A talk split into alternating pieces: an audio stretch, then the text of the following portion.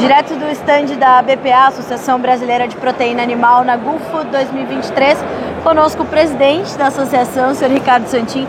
Prazer ter o senhor de novo conosco no Notícias Agrícolas. Oportunidade importante para as proteínas brasileiras aqui, né, Santin? Sem dúvida, e que bom ter vocês do Notícias Agrícolas aqui, né, junto com a gente, verificando em loco a importância do Brasil aqui nesse mercado. Mais do que isso, você vê o dia a dia como as feiras estão cheias, como os stands estão cheios. Aqui a gente distribui mais de mil shawarmas por dia, mais de 400 omeletes por dia, onde as pessoas têm a possibilidade, inclusive, de degustar o produto brasileiro. Aqui é um mercado onde nós somos mais presentes. O Brasil é o maior exportador mundial de carne halal e ele é um dos grandes produtores de halal do mundo. Por isso a gente vem aqui consolidar. Estamos com 22 empresas, 460 metros de stand fortalecendo cada vez mais essa relação com o Oriente Médio e os países árabes e que professam a religião islâmica. Santinho, o senhor falava durante uma, uma pequena coletiva de imprensa ali da importância de ter grandes e pequenos produtores, né, e exportadores, agroindústrias de todos os tamanhos. Como é que é feita essa, essa seleção? Quem quer vir? Quem? Como é que os negócios são acontecem até a chegada aqui na Gulf? Primeiro não tem seleção, tem o cara querer vir, ele é convidado, vem. Basta vir naturalmente aos custos naturais de um projeto que tem parte de apoio da Apex e que não faz nenhuma diferença, porque as empresas vêm, a empresa que quiser vir expor com stand é só desde que seja associado ao BPA esteja integrando o projeto da Apex, ou então aquelas que não vêm com stand vêm aqui nessa área mais comum, mas todas têm o apoio, tanto do, do governo brasileiro através da Apex e tanto da BPA, para que possam ter negócios, conversar, trazer a degustação, fazer a degustação da carne do shawarma de frango, do shawarma de pato e dos ovos brasileiros. O senhor também é, citou a importância desse olho no olho do mercado internacional. E o senhor falava sobre a feira ser uma consolidação desses negócios, mais do que até negócios novos que também acontecem.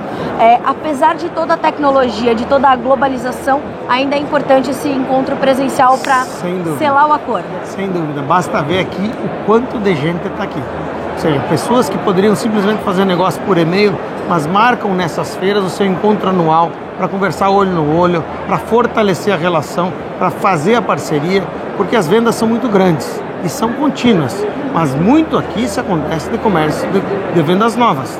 Também a gente vê quando vem empresas que não vinham regularmente agora passam a vir para cá. Então você tem mais possibilidade de abrir novos negócios para empresas, especialmente as menores, que vêm para cá e conseguem ter acesso a todos os clientes da região.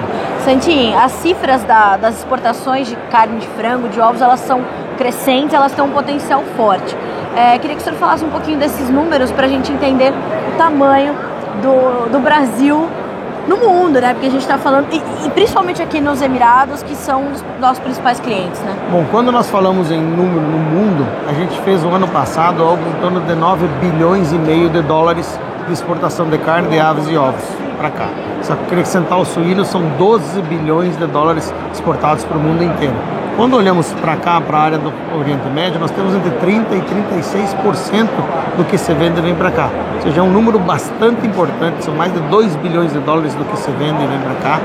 Os Emirados Árabes Unidos estão entre os cinco maiores importadores do Brasil. A Arábia Saudita também é um grande comprador, está entre os cinco maiores. E a gente tem vários países islâmicos entre os top 20 dos nossos produtores. Então é muito importante e para nós é o primeiro destino. Quando a gente criou as vendas, existe. E as perspectivas que estão no, no front, no horizonte, são muito fortes também para as nossas carnes e para os nossos ovos. Sim, cada vez mais. Nós vendemos no ano passado 4 milhões e 800 mil toneladas e esse ano devemos passar de 5 milhões. Ou seja, o Brasil está batendo recorde em cima de recorde. O senhor também trouxe a importância de, de toda essa questão da gripe aviária não estar afetando em nada o nosso comércio, nem tampouco questionamentos sobre o status da nossa carne por enquanto ainda não temos influenza aviária, mas há, acima de tudo, a consolidação da confiança do mundo no Brasil. Exportamos para mais de 150 países no mundo e essa confiança se mantém. Não há uma grande, digamos assim, contestação. As pessoas perguntam, por que, que ainda não tem influenza aviária? Não tem porque não teve. Por que, que você não fala que tem influenza aviária? Porque não tem. Certo. Agora, o governo brasileiro está investigando, Tivemos inclusive o ministro anunciando que tivemos duas suspeitas que não se confirmaram e estamos trabalhando nesse sentido. O Brasil será muito transparente. Se um dia chegar a influenza aviária no Brasil, nós vamos reportar exatamente para proteger os nossos plantéis, inclusive. Não temos nenhum interesse de esconder nenhuma situação. Claro. Nós temos exatamente a vontade de que fazer o quê? Que nós consigamos manter essa respeitabilidade de maior exportador do mundo. Afinal de contas, ninguém se mantém como o maior exportador do mundo há mais de 10 anos se não estivesse fazendo a coisa certa. E não é fácil ser, porque você é investigado por mais de 150 países que verificam a qualidade da sua carne, que vão lá fazer visitas, que olham as condições que você tem. E isso é um comum para o Brasil.